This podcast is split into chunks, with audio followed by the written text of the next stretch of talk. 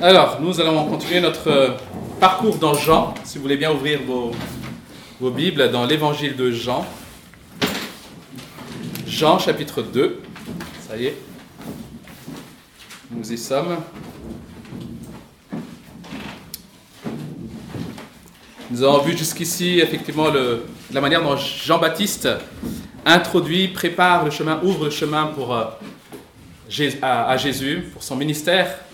Nous avons vu de quelle manière les premiers disciples ont cru en Jésus, ont pro- proclamé qui était Jésus et euh, ont entraîné d'autres avec eux. Et à partir du chapitre 2, Jésus va entrer pleinement dans son ministère. Est-ce que quelqu'un peut, peut lire, s'il vous plaît? Quelqu'un qui aurait la version soit second, soit second 21, soit colombe. Euh, versets 1 à 11.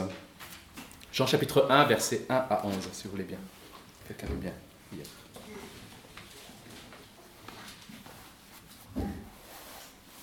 Trois jours après, il eut des noces à Cana en Galilée. La mère de Jésus était là, et Jésus fut aussi invité aux noces avec ses disciples. Le vin ayant manqué, la mère de Jésus lui dit Ils n'ont plus de vin.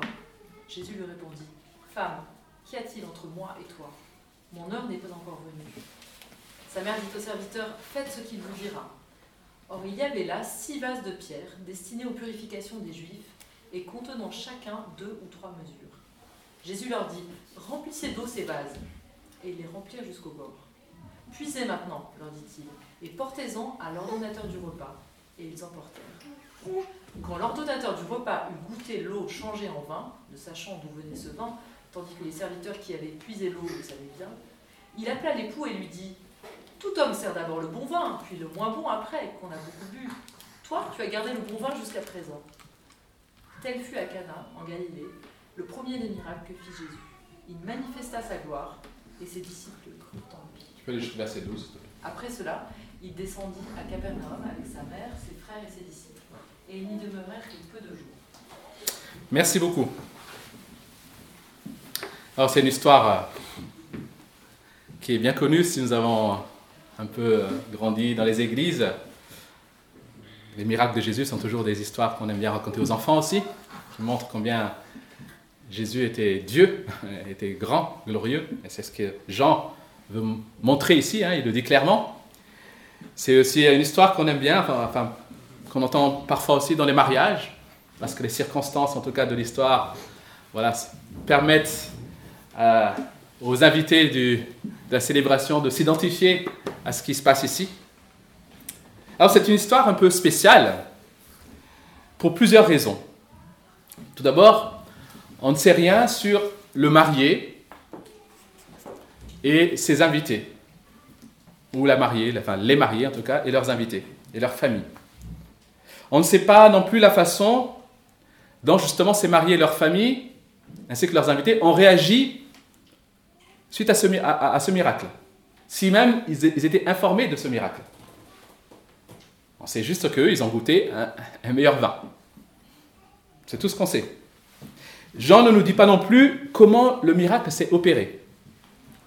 Il reste très sobre sur, on va dire, la, la, la manière dont le miracle s'est opéré, même s'il a beaucoup de détails sur ce qui entoure le miracle. Jésus n'a pas rassemblé un peu tous les invités comme un magicien, tu sais, avant un spectacle, pour euh, annoncer son numéro. Il n'a pas affiché des, euh, mis des affiches et des flyers pour dire venez, il y aura aujourd'hui de la puissance, de la prophétie, des prodiges et des miracles. Les serviteurs ont simplement rempli les vases d'eau et puis quand le responsable du mariage le goûte, c'est du vin. C'est à la fois sobre et tellement puissant. Tout le monde va s'émerveiller. Comment a-t-il pu faire cela? Si on ne s'en tient qu'à ce que Jean rapporte, Jésus n'a même pas touché les vases. Il n'a pas imposé les mains aux vases. Il n'a même pas prié. Il n'a même pas prié. Je ne sais pas si euh, vous réalisez ces, détails-là. Il- quelque part, il n'a rien fait, en tout cas euh, extérieurement parlant. Cela nous montre, chers amis, que l'accent dans cette histoire n'est pas sur la- le processus du miracle, mais sur celui qui l'accomplit. Le focus est sur Christ et sa gloire. Et à la fin justement de cette histoire, ceux qui, avaient des yeux pour voir ont compris ce qu'il faisait et ont cru en lui. Alors Jean appelle, comme il le fait dans tout ce livre, Jean appelle ce miracle un signe. Un signe, c'est quoi? C'est donc, ce miracle est comme un panneau routier qui n'est pas là pour faire joli, le panneau n'est pas là pour lui-même. Le panneau est là pour indiquer, pour désigner quelque chose. Et ici, ce signe pointe justement vers Jésus, vers ce qu'il fait et vers ce qu'il est. Alors, c'est pas parce que ce miracle est un signe qu'il n'en est pas moins un miracle, un fait historique.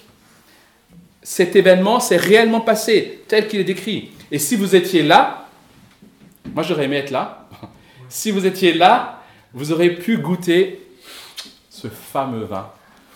Vous imaginez un peu goûter le vin que, Jésus-Christ a, lui-même euh, donné, quoi. Et euh, voilà, rien que ça, et puis de voir bien sûr Jésus, etc. Hein, mais mais ce, ce vin excellent apparu miraculeusement.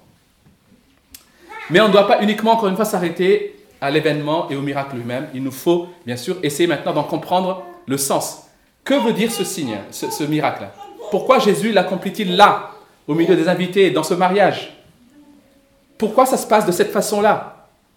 Rien n'est dû au hasard. Dieu accomplit toutes choses avec sagesse. Pourquoi ce miracle est accompli de cette façon? C'est ce qu'on va essayer de comprendre.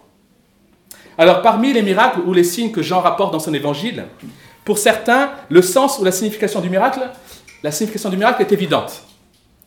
Par exemple, au chapitre 6, Jésus nourrit les 5000 les 5000 euh, personnes qui étaient là.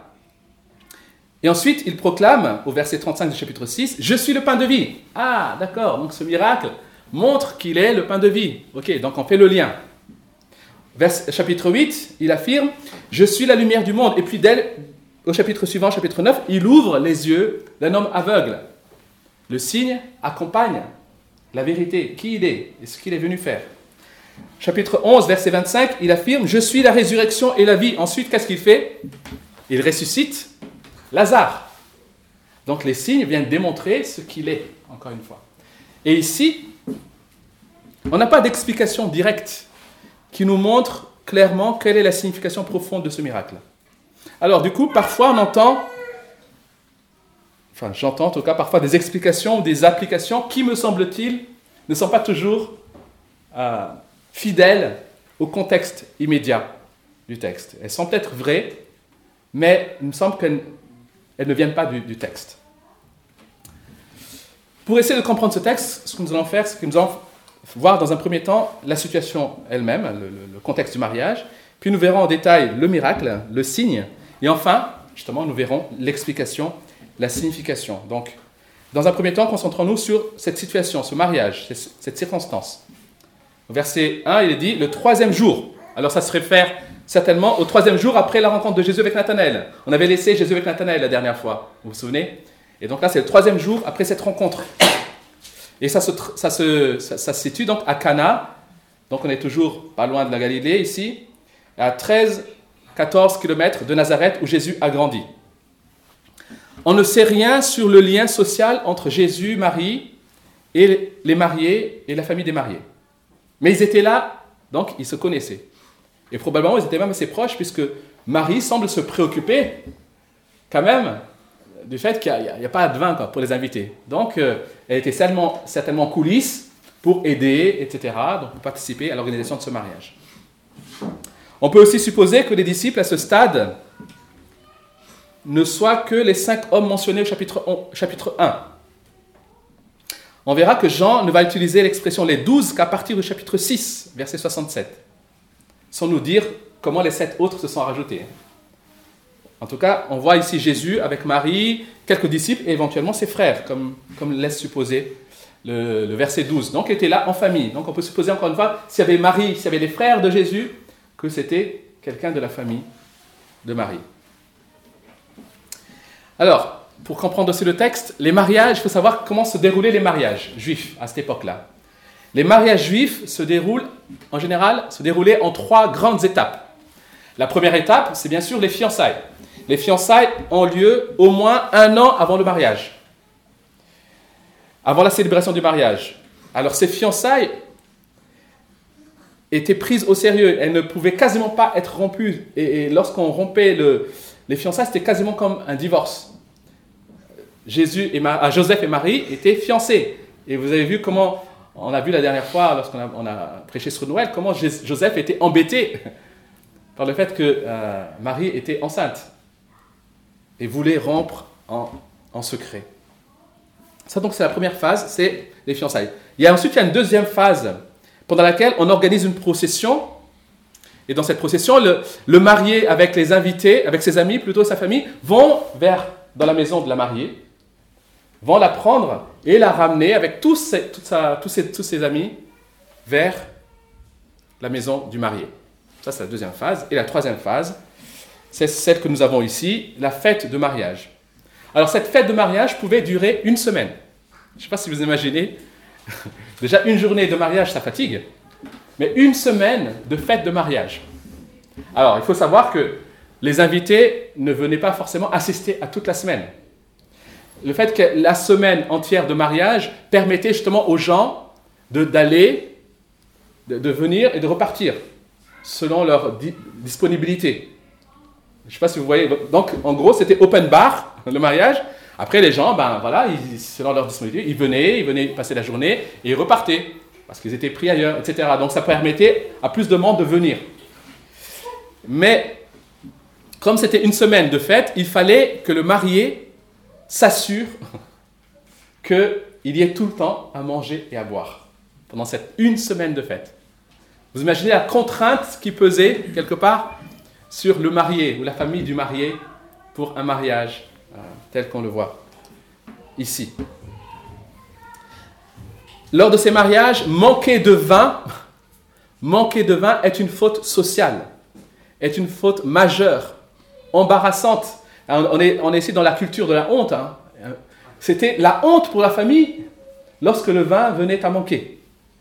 Et cela pouvait même, c'était pire que ça, cela pouvait même entraîner une action justice de la part de la famille de la mariée, qui se sentait ainsi déshonorée. S'il manquait du vin, si le marié n'avait pas assuré, la famille du marié, le marié, pouvait être euh, emmené en justice. En tout cas, voilà pour le contexte de ce mariage. Ensuite, le signe lui-même le miracle. La narration se poursuit justement, tout d'abord, par l'échange entre Marie et Jésus, ensuite l'échange entre Jésus et les serviteurs, et enfin les commentaires du serviteur. Voyons, dans un premier temps, l'échange entre Marie et Jésus. Versets 3 à 5. Encore une fois, on comprend que Marie était certainement impliquée dans l'organisation de ce mariage. Peut-être elle elle s'occupait justement des boissons, de la nourriture, etc. Et, catastrophe, il manque du vin. Il manque du vin. Et Marie, qu'est-ce qu'elle fait? Elle va vers Jésus. Alors les commentateurs ne sont pas d'accord sur la, raison pour laquelle Jésus, Marie va vers Jésus. On peut, je ne sais pas si quand vous lisez le, récit, vous posez cette question-là. Pourquoi est-ce que Marie, en ce moment-là, va vers Jésus? Jésus n'a pas encore commencé son ministère public. Et Jean dit même que ici, ça semble être le premier miracle accompli par Jésus. Donc Jésus n'a pas accompli encore de miracle auparavant. Alors pourquoi est-ce que Marie va vers Jésus? Alors peut-être que Jésus a montré de l'ingéniosité, de l'intelligence, de la sagesse euh, dans, sa vie jusqu'ici. Et, et, Marie, quelque part, attend de Jésus qu'il trouve une solution. Mais bon, quelle solution Jésus pouvait-il avoir autre qu'un miracle? Il n'avait pas un fonds illimité d'argent pour aller acheter du vin en plus. Donc on peut quand même supposer que Marie s'attendait maintenant à ce que Jésus accomplisse quelque chose de miraculeux, même si elle n'avait jamais vu. Mais il faut savoir qu'elle-même a vécu quelque chose de miraculeux. Elle a, l'ange lui a annoncé que Jésus était le Messie, d'une part, mais elle-même, dans la naissance, dans sa grossesse, bien sûr, a vécu quelque chose de miraculeux. Donc, Marie va voir Jésus. La réponse de Jésus peut nous sembler maintenant abrupte. Femme, qu'y a-t-il entre moi et toi? Mon heure n'est pas encore venue. La manière dont Jésus appelle sa mère femme est difficile à comprendre pour nous. Parce que ce terme, tel qu'il est, il était à l'origine, n'a pas d'équivalent en français. On ne sait pas comment le traduire en fait. Ce qu'on peut dire, on peut juste dire que d'un côté, ce n'était ni insolent, ni méprisant, ni grossier. Ça déjà, on peut mettre ça de côté. Ça ne peut pas être Jésus. Donc ce n'est ni insolent, ni, ni méprisant, ni grossier. Mais de l'autre côté, ce n'était pas non plus un terme doux et affectueux. en, tout cas, ce n'est pas une manière habituelle pour un fils d'interpeller, de, s'adresser à, à sa mère. Il y a ici, dans ce terme femme, une certaine distance que Jésus est en train de mettre entre lui et Marie. La phrase suivante, justement, vient euh, souligner ça. Et c'est une phrase qui est typiquement hébraïque, qui est traduite, dans ma version en tout cas, littéralement par Qu'y a-t-il entre toi et moi? Et si vous regardez les versions, euh, différentes versions françaises, il y a plein de, traductions. Parce que c'est une, c'est une phrase, une construction de phrase typiquement hébraïque. On trouve cette phrase telle qu'elle, exactement, dans Juge chapitre 11, verset 12, par exemple, où le contexte permet de traduire par Qu'est-ce que tu as contre moi? Donc, Juge chapitre 11, verset 12, suivant dans le contexte, cette même phrase est traduite par Qu'est-ce que tu as contre moi? 2 Samuel 16, verset 10, même phrase, et le contexte, cette fois-ci, permet de traduire par En quoi ça te regarde? En quoi ça te regarde? Dans les évangiles, à plusieurs reprises, les démons s'adressent à Jésus avec cette même phrase. En gros, qu'est-ce que tu as contre moi? ou qu'est-ce qu'on a de commun? Il y a plein, de manières de traduire. Ce qui est certain, c'est que cette phrase, encore une fois, sert à mettre la distance entre les deux parties. Voilà ce qu'on peut dire déjà. Elle sert à mettre la distance entre les deux parties. On peut traduire notamment par, si je traduis vraiment euh, un peu mot à mot quasiment, qu'est-ce que toi et moi avons en commun dans cette affaire? Qu'est-ce que toi et moi avons en commun dans cette affaire? En quoi, ok, ça te regarde Marie, mais en quoi ça me regarde? En gros, c'est ça. Je comprends que tu t'en préoccupes Marie, mais moi, en quoi ça me regarde? Ça te concerne peut-être, mais en quoi ça me concerne? En répondant ainsi à Marie, Jésus, d'une certaine manière, peut-être ça vous choque ce que je dis là, mais Jésus, d'une certaine manière, reproche à sa mère le fait qu'elle se soit adressée à lui, lui, demandant de démontrer qu'il est le Messie. Par cette réponse, il indique aussi à Marie qu'il y a maintenant une nouvelle relation entre eux. Il est en train de démarrer, encore une fois, son ministère public. Jusqu'à maintenant, il était fils de Joseph et Marie, sous l'autorité de Marie. Alors, Joseph n'est pas dans l'histoire. Beaucoup de, commentateurs supposent que Joseph n'était plus là. Donc, Marie était veuve. En tout cas, il n'est plus sous l'autorité de Marie. Et maintenant, il est pleinement soumis à son père. Et son timing, l'ordre vient du père. C'est ce qu'il veut souligner ici. Quelque part, Marie est en train de perdre ici ses prérogatives de mère sur Jésus. Elle reste bien sûr sa mère, mais n'a plus, quelque part, l'autorité sur Jésus. Elle ne peut plus le considérer comme les autres mères considèrent leur fils. Elle n'a plus droit à ses prérogatives maternelles. On peut bien sûr remarquer que partout où Marie apparaît au cours du ministère de Jésus, Jésus, chaque fois qu'on voit Jésus avec Marie, Jésus établit une distance entre lui et elle. Mais encore une fois, ce n'est pas un rejet de Marie, puisque sur la croix, Jésus va se préoccuper avec tendresse du sort de sa maman. En tout cas, Jésus va compléter sa réponse justement, et c'est ce qui nous permet de comprendre cela aussi, en ajoutant Mon heure n'est pas encore venue. En gros, ce n'est pas à toi de dire quand est-ce que je dois agir. Mon heure n'est pas encore venue. L'heure de Jésus dont il est question ici, c'est l'heure de sa glorification, l'heure où il manifeste qui il est, mais aussi l'heure de sa mort et de sa résurrection. C'est cette histoire d'heure qui n'est pas encore là est, une, c'est un, thème qui revient euh, souvent dans l'évangile de Jean, jusqu'à un, un moment où il dit l'heure est là. Et il s'agit de sa mort, bien sûr, et de sa résurrection qui va suivre. En tout cas, on voit que Marie semble avoir compris le sens de la réponse de Jésus, dans la manière dont elle s'adresse au serviteur, puisqu'il dit maintenant, ok, faites ce qu'il voudra. Maintenant, c'est entre vous et lui. Ensuite, l'ordre de Jésus au serviteur. Remplissez les jarres avec de l'eau. Alors ici, je sais pas, c'est important de voir que Jean, l'auteur, nous, nous donne plein de détails sur ce miracle. Enfin, sur ce qui entoure ce miracle plutôt. Comme pour montrer que c'est vraiment un miracle, les amis. Ce qui se passe ici, on ne peut pas douter que ce soit un miracle. Il y avait donc là six vases ou six jarres de pierre. Alors ces jarres de pierre servaient, dit le texte, c'est ce que dit le texte, au rituel de purification. C'est-à-dire que les, Juifs, en fait, pour prier ou même pour manger, etc., euh, ils avaient un rituel. C'est ce que peu on a aujourd'hui chez les musulmans qu'on appelle les, ablutions. Donc il fallait, c'était très précis, il fallait laver euh, les oreilles, les machins, enfin voilà, il y avait des gestes très très précis.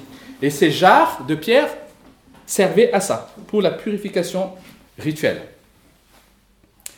Et Jean rajoute, précision encore, que chacune de ces jarres pouvait contenir environ une centaine de litres. Six jarres, alors problème mathématique pour les collégiens, six jarres, une centaine de litres, combien ça fait en litres? Voilà, là c'est niveau, euh, niveau primaire.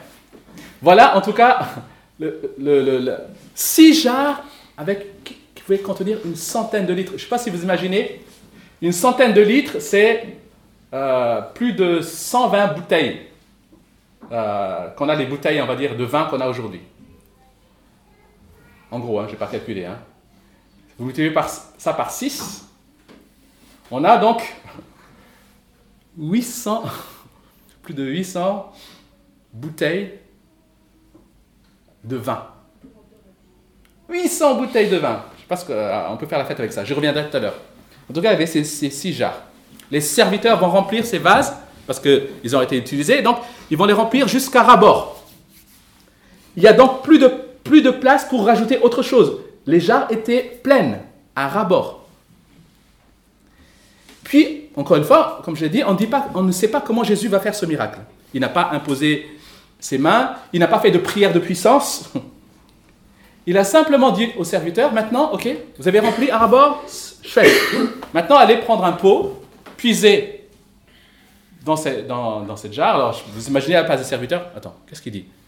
Il y a de l'eau, on va puiser ça, alors qu'il manque du vin. Mais ils vont le faire, ils vont puiser de l'eau, et puis ils vont l'apporter au maître d'hôtel. Le maître d'hôtel, il goûte, il dit oh, magnifique, il est super ce vin. Quelque part dans le processus, on ne sait pas quand, est-ce que c'est entre le moment où les vases sont pleines et où les serviteurs puisent? Est-ce que c'est une fois qu'ils ont puisé l'eau, au, moment où ils la portent, pendant le chemin, que ça se transforme en vin? Est-ce que c'est au moment où ils commencent à boire et ça se transforme en vin? On ne sait pas. On ne sait pas où se passe cette transformation. Mais ce qu'on sait, c'est qu'il y a eu transformation. Et quel vin et là, la réaction de l'ordonnateur du repas, qui dit au marié, tu as gardé le bon vin jusqu'à présent. Normalement, c'est ce que explique Jean, on donne le bon vin au début. Et une fois que les gens ont bien bu et sont un peu sous, ils ne remarquent même plus que c'est mauvais, on sort le mauvais vin. Mais ici, ce vin-là était de loin meilleur que le bon vin qui était servi au début de cette fête. Alors, quelle est la signification de ce miracle? Pour comprendre le sens de ce miracle, il faut d'abord, dans un premier temps, tenir compte du contexte qu'on appelle le contexte littéraire. C'est où se place, dans le récit de Jean, où se place ce miracle. Dans le chapitre qui précède, chapitre 1, versets 16 et 17, nous lisons, nous l'avons lu la dernière fois, nous avons tous reçu de sa plénitude et grâce pour grâce. Car la loi a été donnée par Moïse, la grâce et la vérité sont venues par Jésus-Christ. Ça, c'est le chapitre 1. chapitre qui précède, verset 16-17, qui nous dit que la loi a été donnée par Moïse, la grâce et la vérité sont venues par Jésus-Christ. Et ça, c'est une plénitude, une grâce sur grâce. Jean, en disant ça, souligne les bénédictions de la nouvelle alliance que Jésus fournit. En parlant de plénitude, toujours dans Jean chapitre 1, il met l'action sur les bénédictions abondantes. Il est en train de dire, Jésus nous apporte quelque chose d'abondant. Et dans notre texte ici, qu'est-ce qu'il fait? Il donne une abondance de vin. J'y reviendrai. Dans le passage qui suit ce miracle, toujours chapitre 2, à partir de verset 13 à 22, nous lisons que Jésus purifie le temple juif. Et il annonce que son corps ressuscité est le temple, le temple véritable. Je récapitule. Jean chapitre 1, il dit, Moïse a donné la loi, et Jésus, lui, il apporte la vérité et la grâce. Jean chapitre 2, on a ce récit, et tout de suite derrière, il dit que il purifie le temple, et il dit que lui, son corps, est le véritable temple. Au chapitre 4, enfin chapitre 3 plutôt, le récit avec Nicodème. Nicodème qui était un haut dignitaire, quelqu'un qui était ancré dans la religion juive. Nicodème avait, lui, toute la connaissance de la loi. Il connaissait les moyens d'être pur devant Dieu selon la loi, mais il n'avait pas, ne connaissait pas la vie éternelle en Jésus-Christ. Et c'est ce que Jésus va lui annoncer. Chapitre 4, au lieu dit euh, du puits de Jacob, Jésus va offrir à une femme pécheresse de l'eau vive qui étanchera sa soif pour toujours. Et dans ce récit de chapitre 4, au lieu de l'adoration qui a lieu à Gérazim ou à Jérusalem, Jésus parle de l'adoration en esprit et en vérité. Et ici, dans notre histoire, nous voyons ces jarres qui ont été utilisés pour quoi? Pour le rituel, la purification rituelle juive, qui vont être remplis du vin nouveau que Jésus donne. Et le récit se termine par Jésus manifeste ainsi sa gloire et ses disciples vont croire en lui. Voilà le contexte littéraire. Avec ce contexte, déjà, on se dit, ah, si le récit est placé là, c'est que Jean voulait nous, dire quelque chose. Deuxième indice, ce miracle se passe quand? Dans le cadre d'un mariage.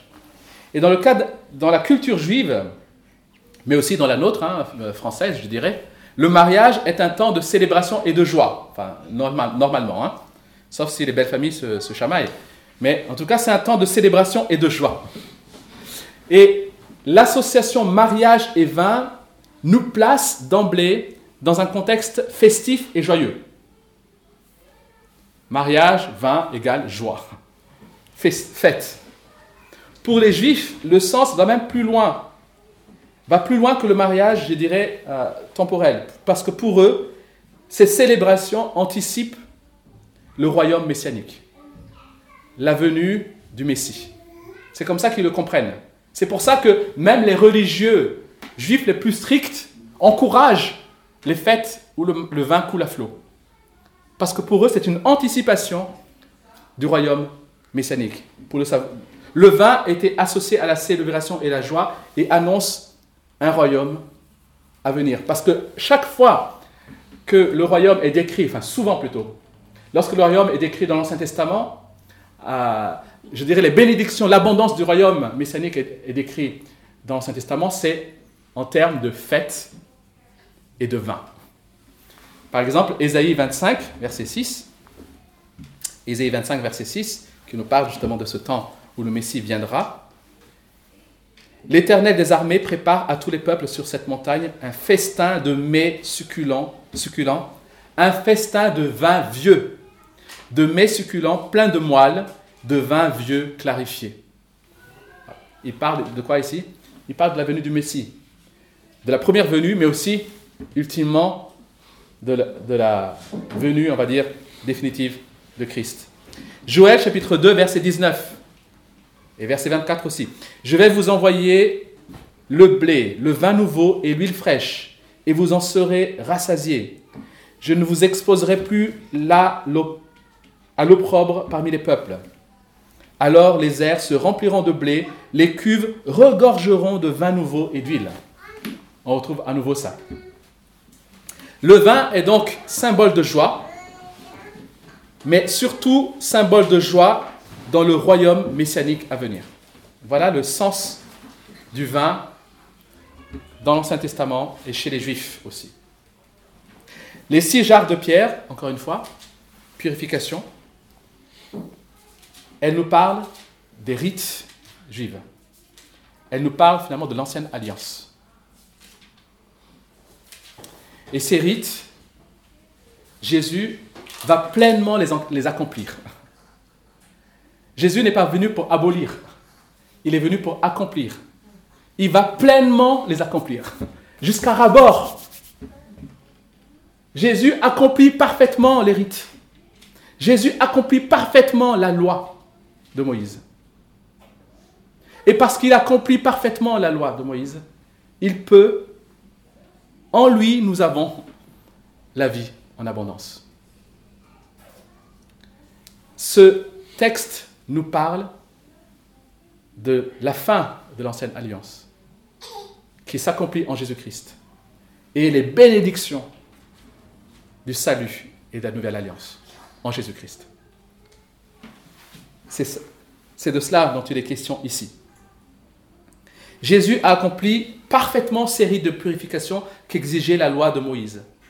Et il apporte avec lui une nouvelle vie, la joie abondante du salut. Il est le Fils de Dieu qui apporte la joie du salut et qui transforme ceux qui croient en lui. Voilà le message de ce texte. Il est le Fils de Dieu qui apporte la joie abondante du salut et qui transforme ceux qui croient lui. Et c'est de cette manière que Jésus manifeste sa gloire. Il donne la vie en abondance. Il donne une joie complète, une joie profonde. C'est ainsi qu'il veut manifester sa gloire, celle du Fils de Dieu, celle du Messie promis. Ce miracle, ce signe proclame aussi que Jésus est le Créateur, qu'il est capable de transformer des pécheurs en saints. Je, je vais faire une parenthèse ici, peut-être. Il est important de voir à la fois dans ce récit et dans la théologie en général, dans la conversion, une forme de continuité et de rupture totale. Tu es né de nouveau si tu es en Jésus-Christ, et pourtant tu restes qui tu étais, quelque part. Virginie, née de nouveau, c'est Virginie, mais c'est aussi une nouvelle Virginie. Là, il y a une suite, une continuité la, entre l'ancienne alliance et la nouvelle alliance. L'ancienne alliance, finalement, était une ombre de la nouvelle alliance. Jésus est venu l'accomplir et Jésus vient quelque part donner quelque chose de plus excellent. Ton ancienne vie, ce que tu étais en Jésus-Christ, était une vie morte. Mais aujourd'hui, tu es ressuscité en Jésus-Christ pour une vie en abondance. Il y a à la fois rupture et continuité. C'est le miracle. C'est le miracle que Jésus a accompli dans notre vie. Si quelqu'un est en Christ, il est une nouvelle créature. Jésus a le pouvoir de changer notre cœur. Alors, pour conclure, vous allez me demander, en quoi ça me concerne? Je ne suis pas juif, je ne pratique pas les rites, je ne suis pas soumis aux exigences cérémonielles du judaïsme. Alors, certes, nous n'avons peut-être pas bu le mauvais vin du judaïsme. Mais peut-être que nous avons bu le mauvais vin de la religion morte. Cette religion qui n'est faite que d'apparence. Nous allons au culte, nous connaissons les histoires de la Bible comme celle-ci, nous les connaissons par cœur. Ah, encore euh, l'eau transformée en vin, depuis que je suis gamin, j'entends cette histoire. Nous, nous adoptons toutes les postures publiques du bon chrétien, Oh Seigneur. Mais lorsqu'on est seul, où est la véritable relation? Et je dirais, où est la vie? Est-ce que nous ne serions pas finalement en train de boire ce mauvais vin de la religion morte? Il se peut aussi qu'on ait bu le mauvais vin de la propre justice. Vous savez, celle qui dit qu'on n'est pas si mauvais que ça. Bien sûr, on est pécheur, mais pas si pécheur que ça. Il ne faut surtout pas culpabiliser. Il ne faut surtout pas parler de la colère de Dieu. Il ne faut surtout pas parler de la marche vers la sainteté. Non, ça culpabilise. Tel que nous sommes, c'est très bien. Dieu nous aime, oui, oui, la grâce de Dieu. Mais l'obéissance, la sanctification, on met de côté. Chers amis, ça, c'est le mauvais vin de la propre justice. Ce mauvais vin qui semble bon au début, mais qui ne désaltère pas, qui ne donne pas de joie et de paix durable. Il se peut aussi qu'on ait bu peut-être le mauvais vin, d'ici et maintenant. J'appelle ça le mauvais vin d'ici et maintenant. Nous voulons ce que Christ donne ici et maintenant. Nous voulons qu'il change nos circonstances difficiles. Nous voulons qu'il nous épargne des épreuves. Nous voulons qu'il nous donne une vie facile et agréable ici et maintenant. Chers amis, ce mauvais vin n'apporte à la longue que désillusion et amertume. Parce que la vie dans ce monde sera difficilement exempte de douleur et de souffrance. Malheureusement, c'est ce que proposent certains, je dirais, certaines sensibilités, certains mouvements, même chrétiens. La belle vie, ici et maintenant. Ce miracle nous invite à regarder, à considérer les choses autrement. Voulons-nous uniquement ce que Christ peut donner ou voulons-nous Christ? C'est la vraie question. Voulons-nous uniquement ce que Christ peut donner? Ou voulons-nous Christ?